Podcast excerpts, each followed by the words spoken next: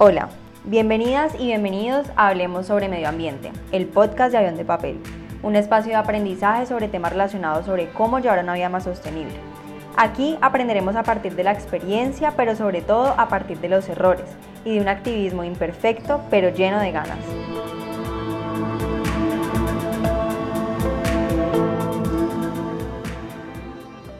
Hola, bienvenidas y bienvenidos nuevamente a un episodio del podcast Hablemos sobre Medio Ambiente, el podcast de Avión de Papel.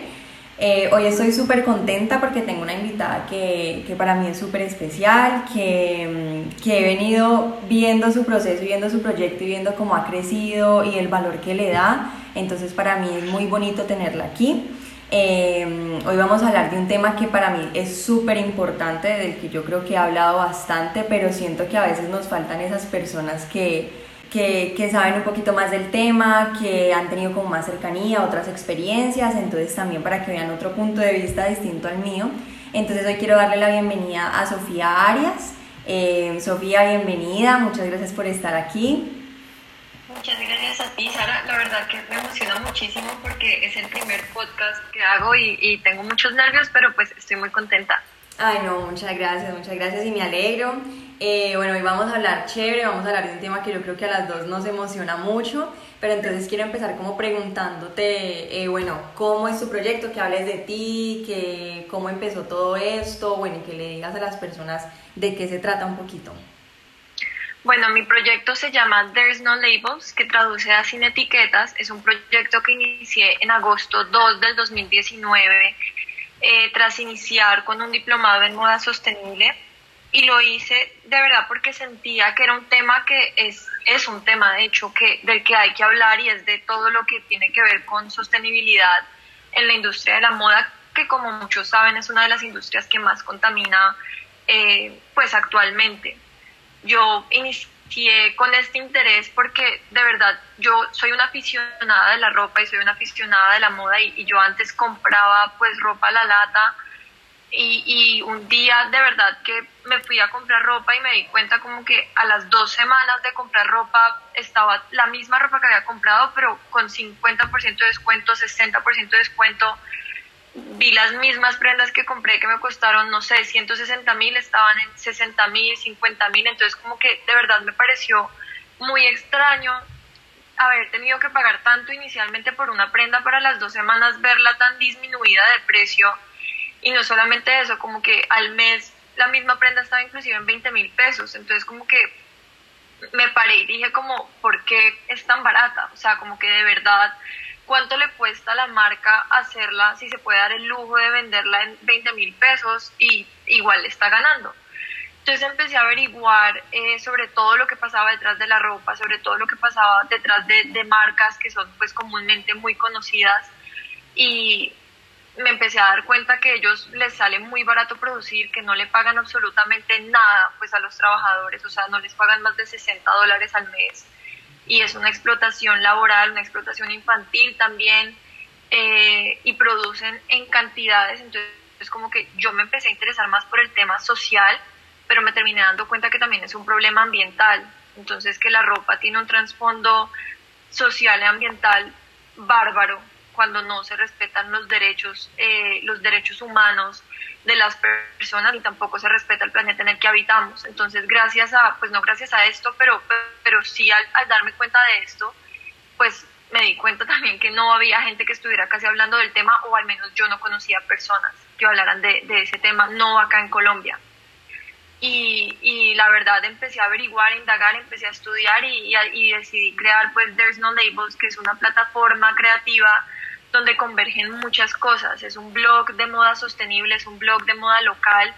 y además es una página donde se vende ropa de segunda en perfecto estado. Bueno, buenísimo, felicitaciones por ese proyecto porque yo creo, eso que estabas contando al principio, yo creo que nos ha pasado a todas y a todos, que es incluso mi mamá, mi suegra, ay, espérese a enero que la ropa va a estar baratísima. Sí, no pidas ropa en diciembre, que en enero eso con lo mismo que ibas a comprar en diciembre, te compras el triple en enero y es como... Exactamente. sí. Sí, y, no, y, y, esos anuncios que dice como 50% de descuento hoy y solamente hoy, y era una cosa, por ejemplo, en mi caso, yo podía morirme, yo decía, nunca más voy a comprar esta blusa a este precio, la tengo que comprar ya porque si no me muero sin esta blusa. Y no, realmente no nos morimos sin esa blusa. Total, a mí me pasaba lo mismo, como que una tienda y decía como, de verdad, porque la promoción existió, como, compré una prenda y llevé la segunda por mil pesos. O sea, de verdad, de verdad, y eso yo lo vi hace dos años y, y yo ahí ya estaba súper involucrada en esto y mamá me decía, como, ay, la acabamos y comprame. Yo como, mamá, ¿cómo se te ocurre? O sea, como que, ¿cómo se te puede pasar eso por la cabeza? Y, y de verdad que la gente sí siente un afán inmediato por, por comprar. O sea, yo pienso que le ha pasado a todo el mundo. Sí, es o bueno, casi todo el mundo. No, y sobre todo que yo, yo creo, pues creo que eso le pasa sobre todo a las mujeres y es que sentimos una necesidad de tener un armario, yo siempre digo el armario de Hannah Montana, yo decía yo quiero tener el armario de Hannah Montana. Sí, y está lleno de cosas. y es una necesidad de tener más y más, y tengo que tener más que mi amiga, que tengo que vestirme mejor que ella, tengo que, no y entonces... No puedo repetir outfit, o sea... Ajá, eso, eso fue una frase que salió muchísimo de mi boca, y, sobre todo con los vestidos, digamos, de fiesta y eso, que yo decía, no, ya me fui a una fiesta con ese vestido, ya no puedo utilizarlo más nunca en mi vida, y lo, lo tenían en el armario archivado, y es absurdo, pero son cosas que que venimos en, en, nuestra sociedad y en nuestra cultura como cultivando, ¿no? O sea, no es gratis. Normalizadas. Exactamente. Sí, total, total. Para las fiestas de 15 mis papás eran como, ay, no, nos va a salir carísima porque va a tocar comprarte un vestido para cada fiesta, porque cómo vas a repetir vestido en las fiestas y yo, pues yo feliz, obviamente. Claro. bueno, gracias, lo máximo. Sí, y es, y es también difícil, o sea, no, no te voy a decir mentiras porque digamos que el primer instinto y, que uno se siente como, no, tengo ropa nueva, tengo cosas nuevas, me veo divina y es una sensación chévere, pero también lo que estabas diciendo, o sea, no, no, no vale lo que cuesta, ¿no? O sea, toda la explotación y todas estas cosas. Entonces, bueno, aquí digamos que va la primera pregunta y es que hemos escuchado muchas veces y últimamente el, el término de moda sostenible pero yo siento que cuando utilizamos estos términos no sabemos a veces o damos por sentado qué es, entonces no sé si tú nos puedes explicar un poquito qué es exactamente la moda sostenible. Bueno, la moda sostenible, eh, yo lo tengo acá anotado para no perderme, pero bueno, eh, es aquella que busca minimizar los impactos negativos de la industria textil, tanto en las personas como en el medio ambiente, mientras genera un impacto positivo en la economía local. Entonces, por lo general, uno tiende a pensar como que moda sostenible es también moda local y si bien en muchos casos es así, pues no aplica para todos, pero, pero sí es un eje importante de esto. Eh, y la moda sostenible tiene varias áreas, como lo son la economía circular, lo que es la moda ética, la ropa de segunda, o sea, no es gratuita la frase que dice que la prenda más sostenible es la que ya existe, y, y pues es real y de esto pues voy a hablar más adelante como ya mencioné anteriormente, la moda local, la moda con los textiles inteligentes o no convencionales, la moda lenta o slow fashion, entre otros. Y la moda sostenible, yo siento lo mismo que tú decías ahorita, como que la gente ya es como la moda sostenible, la moda sostenible, como que en verdad la gente no, no sabe de qué está hablando muy a profundidad. Entonces, como que no saben, por ejemplo,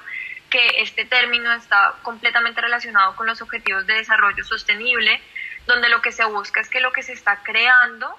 eh, y que lo que existe también tenga el menor impacto en la tierra, en el agua, en las personas, en los animales, en la energía,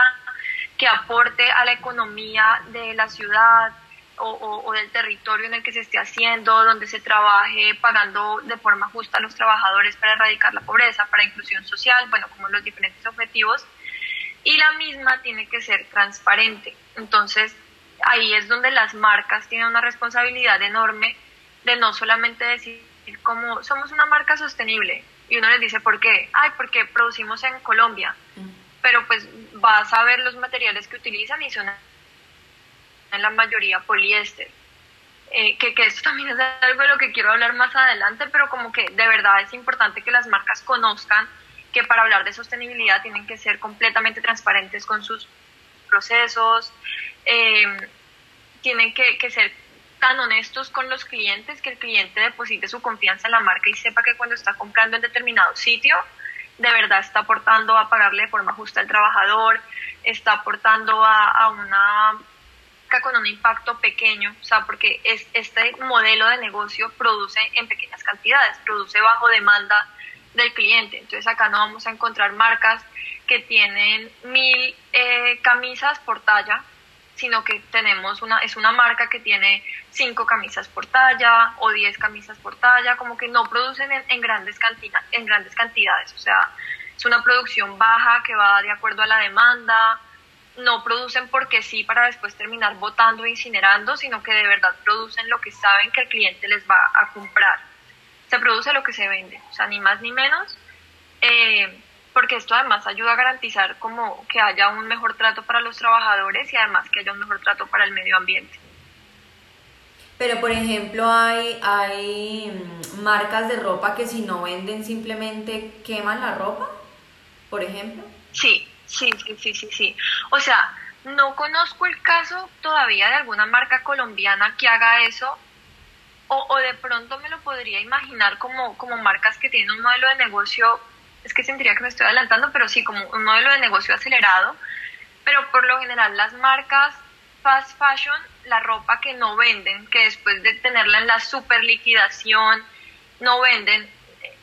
las queman. O sea, como que las botan a, a basureros, terminan en los océanos y otra gran parte las queman porque es que son marcas que producen demasiada ropa. O sea, la cifra no te la podría decir con exactitud porque hay muchos mitos alrededor de cuánta ropa se produce anual. Entonces hay artículos que dicen que son 150 billones de prendas, otros que dicen que son 80 billones de prendas, como que de verdad sea cual sea la cifra, es una cifra que es muy elevada. Entonces es una cifra que, que nunca va a alcanzar a ser consumida del todo porque no, o sea, como que si bien somos muchos humanos en el planeta, tampoco somos tantos para tener que tener tanta ropa ya hecha y estas marcas producen a la lata. Pero entonces aquí también me viene como a la cabeza un tema social y es que, Dios mío, no podrían donar esa ropa en, en, en vez de quemarla, ¿no? Pues como que es una pregunta abierta, pero pues lo que se me ocurre a mí, eh, pues como esa solución tan abrupta, no sé. Total, yo, yo pienso lo mismo y hay muchísima gente que tiene como opiniones encontradas respecto a las donaciones, porque también hay sitios de donaciones, repito, no en Colombia, pero por ejemplo en Estados Unidos se han dado cuenta que muchísima de la ropa que dan a donar termina también en la basura. O sea, como que donan tanta ropa que de verdad no tienen a quién dársela. Entonces, como que, como que no importa que se done porque es que la ropa supera a la, a la cifra mundial, más o menos. O sea, como que de verdad la, la ropa la, la supera. Eh, entonces no, no hay forma de donarla, o sea, como que no, no alcanzan a donarla, entonces pues terminan quemándola o botándola, o sea, para mí una alternativa también súper buena sería como recircularla, como reciclarla, ver la forma de, de, usarla de, de, nuevas maneras,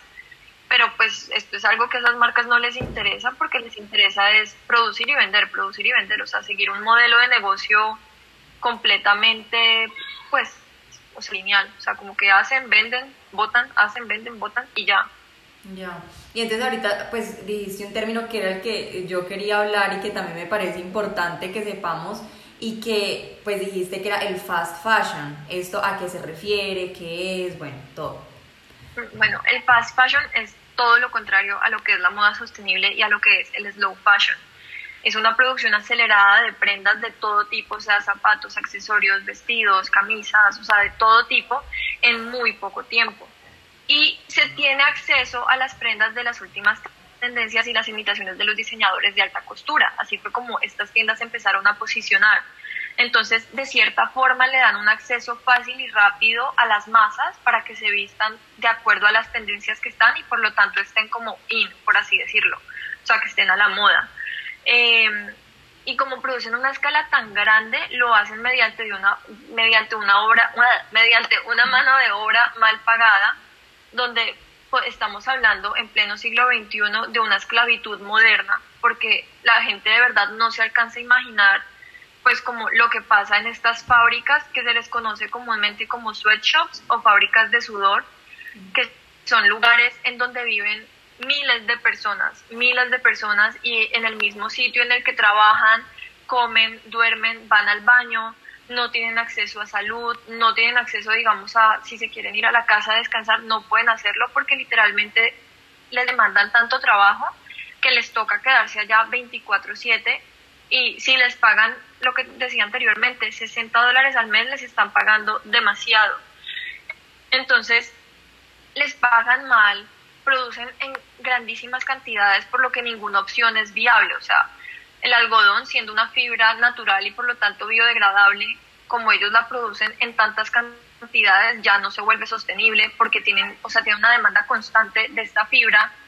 y eh, para tratar el algodón tienen que usar unos pesticidas fuertísimos que muchísimos agricultores han muerto por eso. Entonces es como un trasfondo de lo masivo y, el impacto tan grande que eso tiene en las personas que están detrás de nuestras prendas y además la, o sea, lo que decíamos anteriormente, como que producen tanto que la ropa no se alcanza a vender toda y terminan en los ríos, en los océanos, en los basureros o las incineran, o sea, terminan quemadas y, y eso pues obviamente tiene unos efectos en el medio ambiente enormes, sin dejar de lado que como producen de forma barata, utilizan también materiales que son más económicos como lo es el poliéster, que, que es una, un derivado del petróleo, es, es una fibra eh, sintética y es una fibra que a mí en lo personal me parece malísima porque tiene plástico por dentro y no solamente el plástico, las microesferas de plástico que se desprenden cuando metes a lavar tu ropa, sino que ya te la pones y el viento hace que se libere. Y esas microesferas terminan en los ríos, en los océanos y terminan dentro de los animales, pues de los peces, de la gente que consume pues este tipo de animales, pues terminan comiéndose plástico. Y utilizan además fibras que se demoran más de 300 años en, descomponerse, o sea, no es una opción viable. Eh,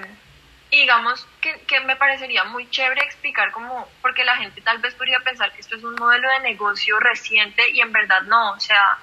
los inicios del fast fashion vienen a 1846, o sea, hace muchísimos años, cuando aparece por primera vez la máquina de coser y esto permite que la gente tenga un acceso más rápido a las prendas y se produzcan de forma acelerada. Entonces, después de una revolución industrial, se empieza a producir en masa como supliendo una necesidad y se masifica el producto, las tallas se empiezan a estandarizar, entonces ya no encontramos que la mujer o el hombre manda a hacer la ropa a la medida, sino que ya existe una talla estandarizada y se empieza a producir mucho, mucho, mucho.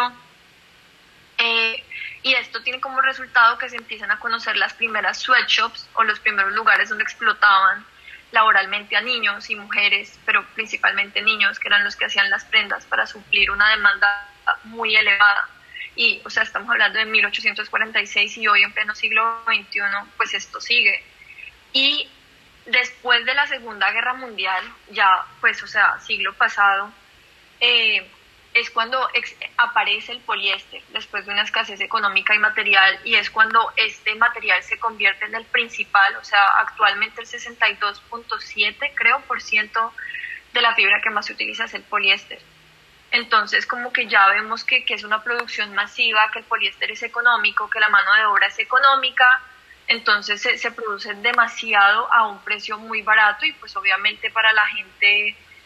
es maravilloso porque tienen acceso a las últimas tendencias a un buen precio, por así decirlo. Eh, y bueno, yo diría como que,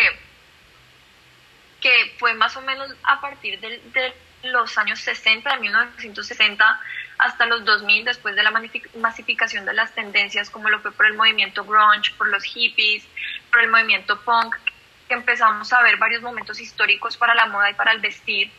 Eh, y las tendencias como que estos grupos fueron imponiendo, que se da una necesidad aún más grande de suplir esta demanda de la gente de querer verse como sus ídolos, de la gente querer vestirse de, tal forma que sean representados, sino de una forma pues como, como era antes, que era como las mujeres de tal manera y los hombres de tal manera, ¿no? Como que ya acá se vuelve algo más, más libre, por así decirlo, y, y ya a partir de ahí es que ya este modelo queda completamente establecido. Pero nadie hablaba de esto, sino hasta hace muy poquito, después de que en el 2013 se derrumbara el, el Rana Plaza, un edificio en Bangladesh, donde murieron muchísimas personas, era un edificio que, que habían más personas de las que podía sostener, y la gente empezó a hablar de esto porque ninguna empresa se quería hacer cargo de eso, o sea, como que ninguna empresa se quería ser responsable de esto y decían como, ay no, yo estoy seguro, o sea, pues más o menos como yo estoy seguro que no fue mi fábrica la, eh, la que se derrumbó, yo estoy seguro que no fueron mis trabajadores y se dieron cuenta que ellos estaban tercerizando estos servicios y no tenían ni idea quiénes hacían sus prendas porque después del levantamiento de escombros, después del levantamiento de los cuerpos, se dieron cuenta que las etiquetas decían Mango, Sara, H&M, Bershka, Pull&Bear y como todas estas marcas y ahí es cuando la gente les dice a estos empresarios como, bueno, y ustedes no tienen ni idea de, de verdad de quién está haciendo la ropa que ustedes están vendiendo. O sea, como que murieron muchísimas personas, muchísimas otras quedaron heridas y ustedes están lavando las manos. Entonces, a partir de, esto es que surge el movimiento del Fashion Revolution que busca precisamente mediante acciones, eh, mediante campañas eh, que buscan que estas empresas se hagan responsables y de verdad cambien su manera de producir tan acelerada. No, pues increíble, increíble. Sí, yo sí había sabido lo de, lo de Bangladesh y me parecía tenaz. De hecho, en YouTube hay varios mini documentales sobre lo que es Bangladesh hoy en día, no solamente, pues digamos, por las condiciones en las que viven, sino que todos los ríos están absurdamente contaminados. La, la manera de hacer el cuero también es supremamente contaminante, ¿no? Tienen que utilizar unos productos súper tóxicos y vemos que muchos niños son los que trabajan ahí, que eso me parece a mí impresionante que en pleno siglo XXI todavía sigan pasando estas cosas. Pero entonces, también, bueno, sale esto del, del Fashion Revolution y qué dicen estas empresas, es decir, ¿han pagado ciertas multas o, cómo ha manejado todo eso? Las empresas empezaron a hacer como campañas precisamente para, o sea, para parecer que estaban haciendo algo bien, pero en realidad siguen produciendo de la misma forma. Porque es un modelo de negocio que a ellos les interesa seguir manteniendo, porque lo que quieren es seguir llenando sus bolsillos pues de dinero, o sea, por más crudo que suene es así. Entonces, como que obviamente ellos los han llamado a rendir cuentas y en la medida que ellos han podido responder a esto, lo han hecho, sin embargo, no es mucho más lo que hacen. O sea, digamos que gracias a este movimiento del Fashion Revolution ya uno puede conocer un poco mejor lo que están haciendo las empresas en cuanto a términos de, de mano de obra, de respeto, digamos, como a los animales, de eh, utilizar menos químicos y esto uno lo puede saber mediante el índice de transparencia del Fashion Revolution que evalúa las diferentes empresas y pues como su nombre lo indica, la idea es que acá las empresas sean lo más transparentes posibles para que el mismo cliente y el consumidor eh, que se interese en el tema pues les pueda decir a ellos como bueno y por qué digamos acá este año no hicieron esto y si hicieron esto, o sea como que les puedan pedir que rindan cuentas y hacen campañas pues recolectando ropa, reciclando ropa, utilizando algodón orgánico eh, y hacen campañas, o sea, como que se ven tan lindas y tan verdes, pero en realidad siguen produciendo de forma masiva. Entonces, ellos no hacen nada. O sea, ellos podrán pagar lo que tengan que pagar, si les toca pagar una multa la van a pagar, pero no hacen nada por cambiar. El problema ahí es que muchos consumidores sí les creen el cuento y muchos consumidores sí dicen como, ay no, yo compré la camisa eh, de algodón orgánico de, no sé, como X tienda. Eh, súper sostenible me siento y es como, pero pues, ¿por qué? O sea, como que es bien que produzcan con esto, pero ¿cuánto están produciendo? Porque, o sea, como que si están produciendo en grandes cantidades, pues no tiene nada de sostenible porque sigue teniendo un impacto negativo tenaz. Entonces, más allá, digamos, de estar inscritos en este índice, que de hecho no son todas las empresas, no hacen más. O sea, no, no hacen más. Claro, y no eso les se pagan ve, a los trabajadores. Y esto se ve en muchísimas industrias que es eh, lo que se llama greenwashing, ¿no? Que es que les dicen a las personas, sí, somos súper verdes, somos súper ecológicos, somos súper sostenibles, pero realmente no. Y, y, hace poquito hiciste un post sobre esto, creo que fue un almacén de ropa, Ela, creo que era, o, o Sí. que pues sí, obviamente sabemos que producen en masa y muy seguramente producen en China toda la ropa y pusieron algo, Sí. es que no me acuerdo qué era lo que decía. Eh, La camisa decía como, en inglés, traducía como, dile no al fast fashion y dile sí a la moda lenta, al slow fashion, algo así. sí, absurdo. O sea. Sí, total. Como que yo de verdad vi esa camisa cuando me la mandaron y yo, porque a mí me la mandaron antes de publicarla, o sea, como de publicar, porque yo dije como, ¿será que hablo de esto? Porque, o sea, yo conozco gente como que trabaja pues en esa empresa y, y, y la defienden a capa y espada y pues es maravilloso porque es su trabajo, pero pues esto no le quita igual que lo que estén haciendo no esté bien. Y si tú te fijas bien en la marquilla de muchísimas prendas de este grupo, muchas son hechas en China. Y la gente es como, ay, sí, yo compro allá porque es colombiano, pero pues no miran la etiqueta y de verdad se dan cuenta que es hecho en China. Lo mismo pasa, por ejemplo, con Punto Blanco, con Jeff. O sea, mi papá hace poquito me dijo, ay, voy a ir a comprar mis camisas blancas como para por debajo de la camisa en, en Punto Blanco porque es colombiano. Y yo como, ah, papi, súper, te felicito. Y cuando llegó me las mostró y, y, él fue a la tienda y le preguntó a la asesora como esto es colombiano y la señora sí, sí, 100% local, 100% mano de obra paisa, 100% colombiano y mi papá como bueno y las compró. Cuando vimos la etiqueta hecho en China y se la puso dos veces y se rompió. y, y, es eso, como que la gente no, no se fija en esas cosas y, y estas marcas se apropian de unos discursos que pues que mejor deberían quedarse callados, en verdad, deberían quedarse callados. Sí, sí, total. Y, además que eso yo siento, digamos que hay veces entro como que me da impotencia y me da rabia porque yo digo los responsables son las industrias y estas empresas que se tienen que hacer cargo de sus procesos. Pero en última la responsabilidad termina recayendo sobre el consumidor o la consumidora, porque es que si yo me siento a esperar a que una de estas empresas cambie su, su, modelo económico y su manera de pensar y bueno, todo lo que conlleva a que produzcan de esta manera, pues nos vamos a quedar aquí toda la vida. En cambio, si yo empiezo a tomar acción y empiezo a cuestionar y empiezo a decir, eh, digamos que yo no soy la que estoy haciendo la industria, yo no soy entre comillas la que está contaminando, pero la estoy patrocinando al comprar esa ropa, ¿cierto? Entonces, eh, y aquí viene como la otra pregunta y es que yo he optado muchísimo primero por no comprar ropa, que, que, para mí ha sido muy difícil, por lo que te digo, yo paso por las vitrinas y digo, el, el, el, vestido más divino del mundo, nunca lo voy a volver a tener, nunca lo voy a volver a ver en la vida,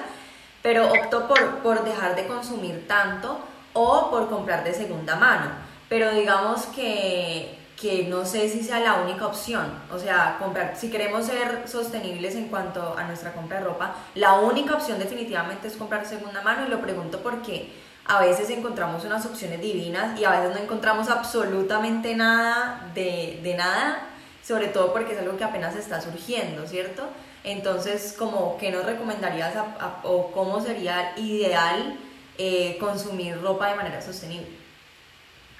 Yo pienso que, o sea, uno tiene que pensar de verdad que la mejor forma para consumir ropa de manera sostenible, o sea, como obviando el, el, el, caso de que cuidamos lo que tenemos, o sea, como que dejemos eso aparte porque eso es lo primero, cuidar y reparar lo que uno ya tiene. Pero para mí, o sea, si uno va a comprar algo que sea porque de verdad lo necesita, yo pienso que esa es la manera más sostenible de comprar. Y si lo puede comprar de segunda o en una marca colombiana que haga en Colombia, o sea, como que de verdad haga en Colombia y no mande a traer de China, es una gran opción. O sea, obviamente primero la ropa de segunda sería como la, la opción ideal y la opción idílica porque es algo que ya existe, o sea, como que no tiene un impacto hacerlo, o sea, no es un producto que necesita materiales vírgenes, por así decirlo, sino que es algo que ya existe, que ya está ahí y que ya, o sea, uno puede encontrar la manera de cuidar.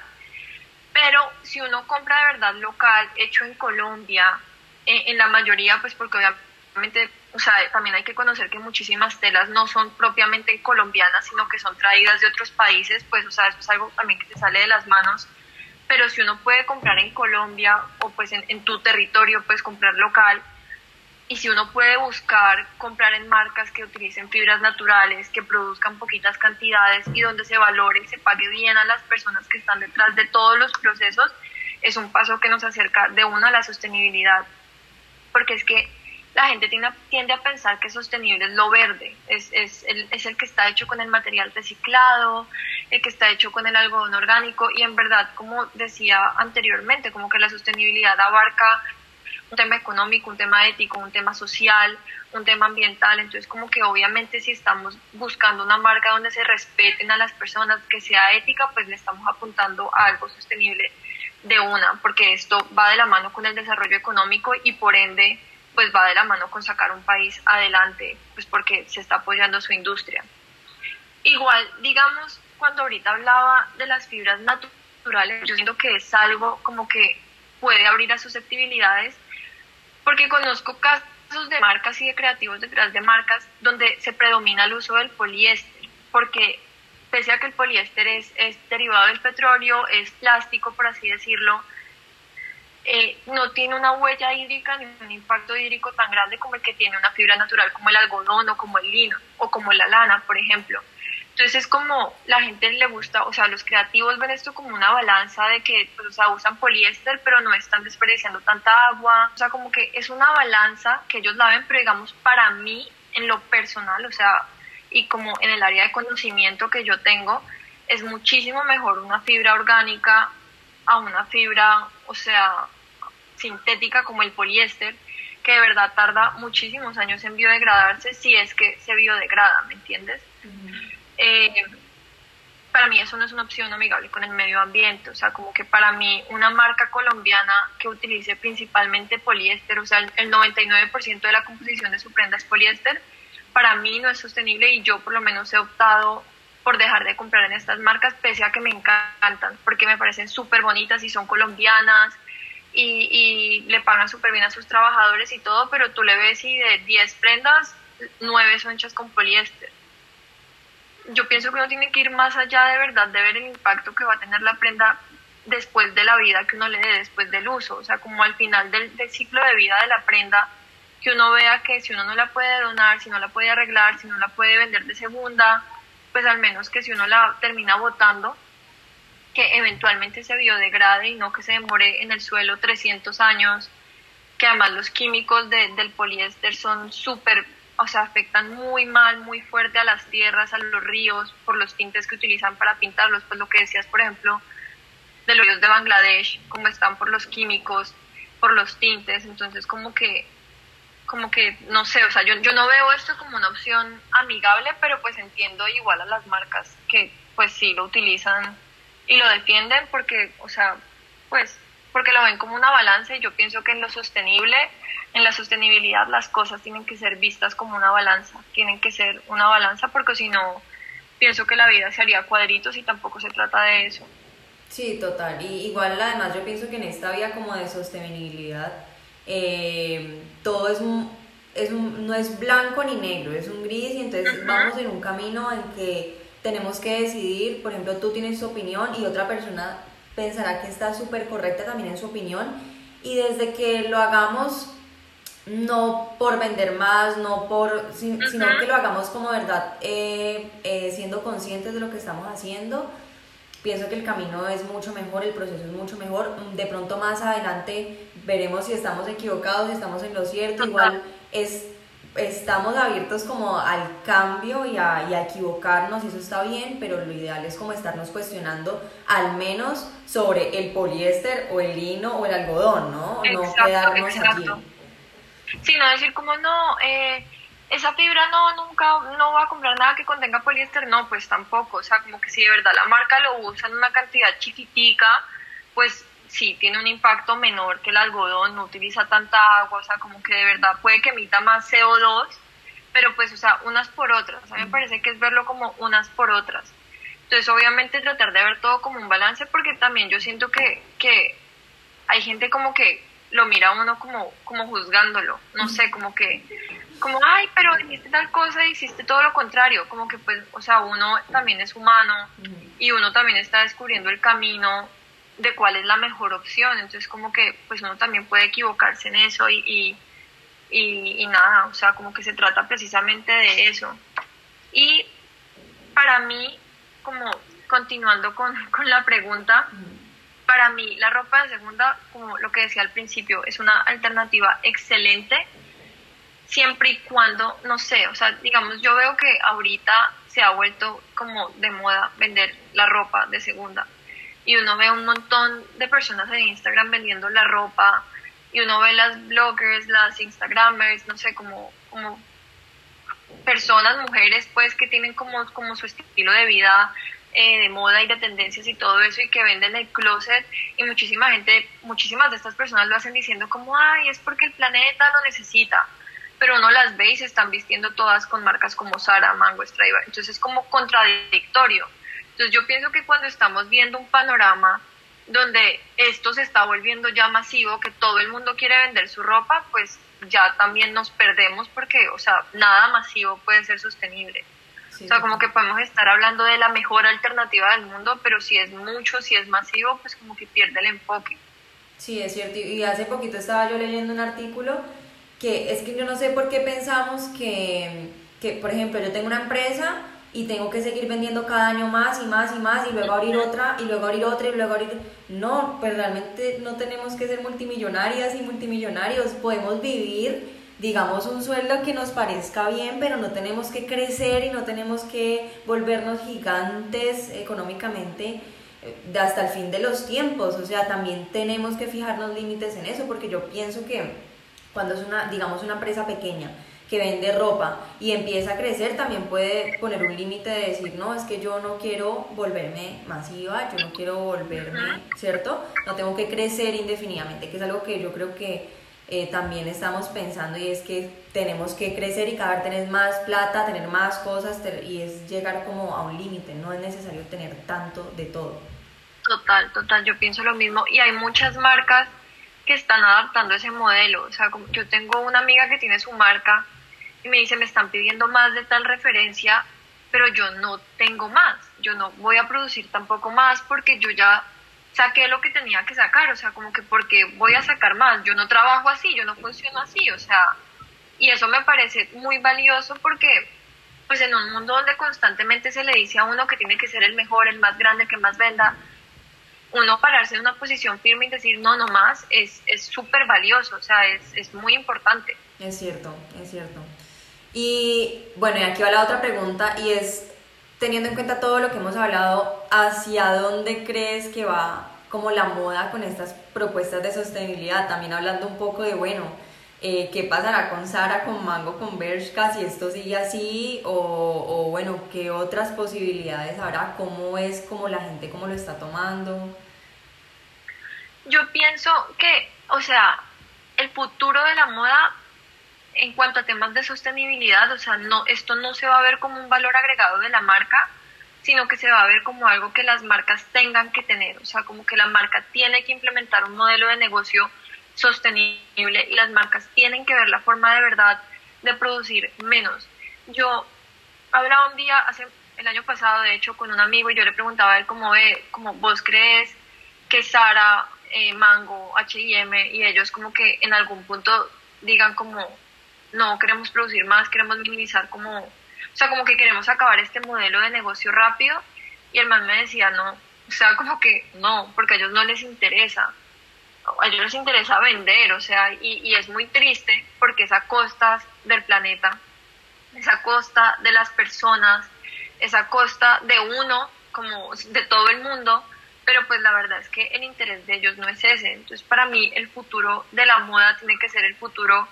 de verdad de que existan más marcas eh, locales que le apuesten a ser éticas, que le apuesten a ser sostenibles, que le apuesten a incluir un modelo de negocio circular donde traten de, reutilizar las cosas que, les hayan sobrado de colecciones pasadas, que tengan un modelo de campaña de pronto de recolección de ropa y de darle una nueva vida, como modificándola, eh, pero que además sean opciones que sean también como más amigables con los bolsillos de las personas, porque pienso que eso también es muy importante porque, o sea, yo, yo defiendo mucho que no es el hecho, digamos, como de satanizar que alguien compre en X tienda porque de pronto es la única opción que esa persona tenía. Y pienso que eso es algo también que las marcas tienen que, que ver y cuestionarse. Obviamente una marca que le paga bien a sus trabajadores y que utiliza fibras orgánicas o las fibras que utilice, si son, digamos, recicladas, sale más costoso, pero sí es ver de pronto la forma que, que el cliente pueda tener un mejor acercamiento a estas marcas, porque también eh, hay marcas como que, que abusan, entonces como que te venden una camisa en, no sé, 200 mil pesos y es súper básica y te la venden así porque es en algodón orgánico, pues súper que sea algodón orgánico, pero no por eso la camisa tiene que costar 200 mil pesos, o sea, como que es ver todo por un balance. Entonces yo siento que, que el punto o sea, como que el futuro es precisamente donde se pueda reutilizar las cosas, que sea circular, donde se le pueda dar una nueva vida. Yo pienso que, que, la, que la moda de segunda va a seguir creciendo muchísimo también porque eso permite recircular las prendas, pero también, también hay que ver la forma de darle una nueva vida a la ropa, también hay que ver la forma de, de tratar de implementar más textiles eh, que reciclen, por ejemplo, eh, botellas plásticas de PET que ya existe, que reciclen el algodón. Eh, siempre un material reciclado va a ser muchísimo mejor que un material virgen porque pues no se va a tener que hacer de cero, sino que estamos reutilizando lo que ya tenemos. que, que utilices en la medida que sea posible porque en Colombia hasta el momento todavía no hay marcas que involucren textiles como no convencionales. Por ejemplo, en Italia hacen ropa con las cáscaras de la naranja se dieron cuenta que botaban muchísimas cáscaras y dijeron como no, pues miramos la forma de pronto darle una nueva vida y hacen ropa con eso y cumple la función pues como de vestirte, obviamente, pero además eh, te hidrata la piel. Entonces como que, como que tienen varias cosas, hacen también ropa con el estiércol de la vaca, eh, con la leche cuando se corta recién ordeñada, o sea, como que ya hay muchísimas alternativas que obviamente por sus procesos son costosas, pero entonces tal vez si se masifica un poco el, la demanda de estos productos, tal vez de cierta forma el costo para hacerlo disminuya, porque pues entre más se haga, pues más barato sale. Entonces yo pienso que ese es el futuro, o sea, el futuro es, es un futuro consciente, es un futuro donde ya el consumidor sabe, o sea, como que el presente ahora ya hay muchísima gente que ya como que se quitó la venda y se dio cuenta que de, de verdad de todo lo que pasa detrás de esto, o sea, como que hay muchísimas personas que lo saben, pero igual les da pereza que también es válido. Eh, pero pues ya como que el consumidor le está exigiendo a las marcas un cambio, ya el consumidor quiere ver de verdad como que no se produzcan masa, ya hay muchísima gente que dice no quiero comprar más en Sara y bueno, comprarán una vez al año y ya, y, y eso es algo, o sea, como que de verdad es algo. Obviamente yo siento, uno siente que, que es como un cambio como chiquitico, porque uno siente que solamente lo está haciendo una, pero en realidad lo están haciendo más personas. Entonces, como que es, es bueno ver que una acción individual puede volverse eventualmente una, una acción colectiva. Para mí, el futuro es, circular, es orgánico, es de cero desperdicios, es de aprovechar al máximo, eh, de hacer con comida. Yo, yo escuché, digamos, en un curso me dijeron, por ejemplo, que existe ropa que se hace con kombucha y que la ropa no se la puede comer. Entonces, como que imagínate, como que te la pones y te la comes y ya. O sea, como que de verdad es un futuro de cero, de cero desperdicios y de un reaprovechamiento, un aprovechamiento al full de lo que ya tenemos. Y, por ejemplo, bueno, digamos que con toda esta, estas nuevas propuestas de, de sostenibilidad, de, de comprar ropa de segunda, bueno, todas estas cosas, también hay personas que, por ejemplo, en un principio yo pensar comprar ropa de segunda para mí era algo dificilísimo. Yo decía, no, quién sabe cómo se la puso, cómo la lavó, eso huele feo, no sé, mil cosas y siento que termina siendo un tabú súper, no sé, infundado. Entonces, tú que, que vives más como, como ese tipo de experiencias, ¿qué, ¿cómo sientes que ha sido eso? O sea, ¿sientes que las personas están más abiertas? ¿Sientes que ha sido bueno, que ha sido malo? ¿Cómo ha sido todo eso? Yo siento que, que sí están más abiertas, pese a que no ha sido un cambio fácil. O sea, sobre todo en Colombia, donde las personas tienen una primera aproximación a la ropa de segunda muy negativa. O sea, como que de verdad, uno, uno habla, digamos, la semana pasada en un asado yo le decía a mis tíos, yo uso ropa de segunda, y eran como, ¿qué? Como, no, qué asco, más o menos. Yo era como, no, pues, o sea, ¿por qué? O sea, si es ropa, como que, y la gente tiene una connotación de, de, de que, ay, ¿quién se lo puso? Como literalmente lo que acabas de decir, como cómo se lo habrá puesto y las energías, y ay, esa persona que estaría haciendo el día que se puso esa prenda, cuando pues todo es tan sencillo como lavar la ropa y ya como que la gente tiende a pensar acá sobre todo que usar ropa de segunda es como algo que está por debajo de ellos. O sea, y, y, pienso que es un tema inclusive me atrevería a decir como, como muy social, como muy de clases socioeconómicas, que la gente tiende a pensar que eso, que eso está mal, que eso es para gente que, que no puede comprar ropa nueva de primero, entonces les toca usar eso y pues es algo ya como infundido, es algo ya como cultural pero sí he sentido que las personas están más abiertas a eso y es precisamente porque existen cada vez más marcas que se enfocan en brindar eh, ropa de segunda, pero haciendo una experiencia de compra muy bonita. Porque también la gente puede pensar como que ropa de segunda es igual al pulguero, donde encuentras todo a mil, y que la prenda te sale rota y que te sale con una mancha por acá, o sea, como que la gente tiende a pensar eso y en verdad la ropa de segunda, yo siempre lo digo, como que mi página, mi marca no es un pulguero, o sea, yo no estoy vendiendo prendas a mil pesos, porque tampoco me parece que eso sería también como contradictorio como vender por vender, ¿no? O sea, como que uno está vendiendo prendas en buen estado, en mi caso yo las empaco súper bonito, que huelan súper rico, y a mí muchísima gente que, que nunca había comprado ropa de segunda me compran como para ver qué tal. Y cuando les llegan me dicen como, mira, yo jamás me hubiera imaginado comprando ropa de segunda y yo jamás había comprado ropa de segunda y siento que ya no quiero dejar de comprar ropa de segunda por ti. Entonces como que siento que las personas que tienen una marca que se esmeran tanto por hacer todo como con tanto amor y se esmeran por presentar un producto bonito y una experiencia bacana para el cliente, pues han hecho de hecho que, se cambie mucho el chip en cuanto a la ropa de segunda y es que en verdad la ropa de segunda no es mala. Digamos, a mí también me pasaba como que yo antes de empezar con There's No Labels, yo decía ropa de segunda, guacala. O sea, si yo puedo estrenar, pues mejor estreno. Y si puedo estrenar de la promoción de compre y lleve lo otro a mí, mejor. O sea, como que de verdad, de verdad, yo era así y un día me dije como, no, pues, pues qué bobada. Y ya mi closet tiene muchísima ropa de segunda y me encanta. O sea, como que de verdad me encanta porque además yo siento que uno encuentra cosas muy únicas. Sea, uno encuentra piezas que, que o sea, como que no sé, como muy únicas. Entonces es una experiencia muy bacana y, es muy chévere ver que ya cada día más personas se, se interesan por esto y les gusta esto y, compran y compran esto de verdad y, es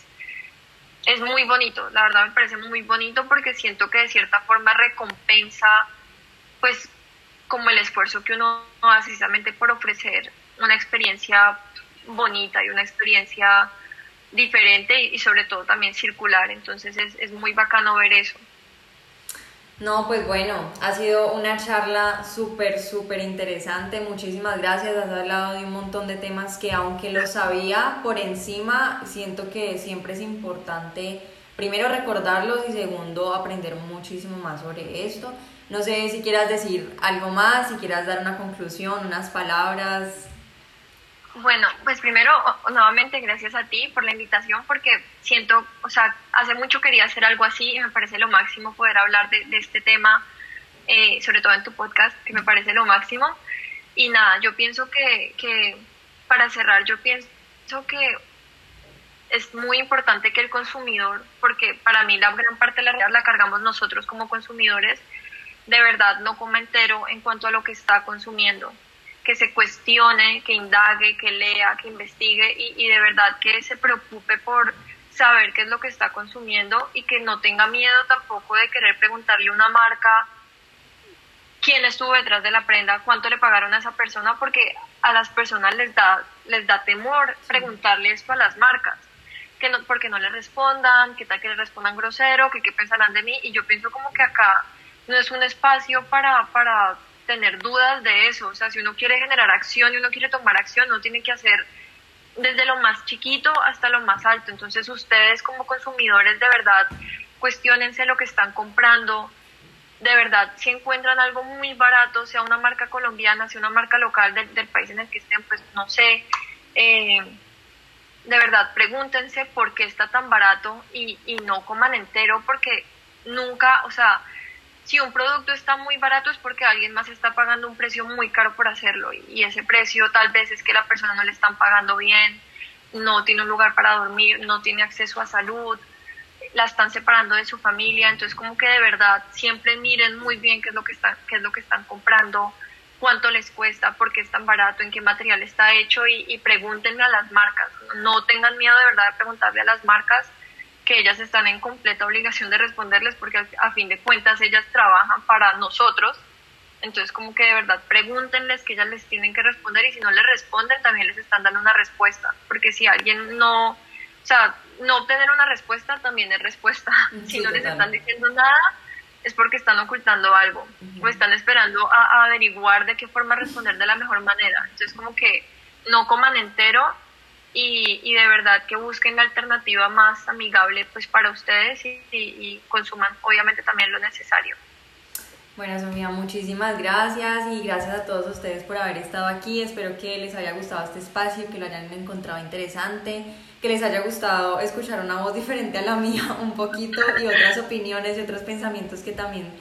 creo que son tan importantes. Recuerden que si tienen alguna duda, algún comentario, nos pueden seguir. Yo voy a dejar las redes de Sofía también igual en la descripción del podcast para que la puedan seguir a ella. De verdad es un trabajo que a mí me parece súper importante porque no es solamente que ella venda ropa de segunda, sino que todo el tiempo está informando, todo el tiempo está proponiendo, todo el tiempo está haciendo cosas diferentes desde esta propuesta y de este punto de vista que para mí es súper valioso y súper importante. Entonces te felicito también por tu proyecto y muchas gracias por haber estado aquí y gracias a todos ustedes. Nos vemos entonces en un siguiente episodio.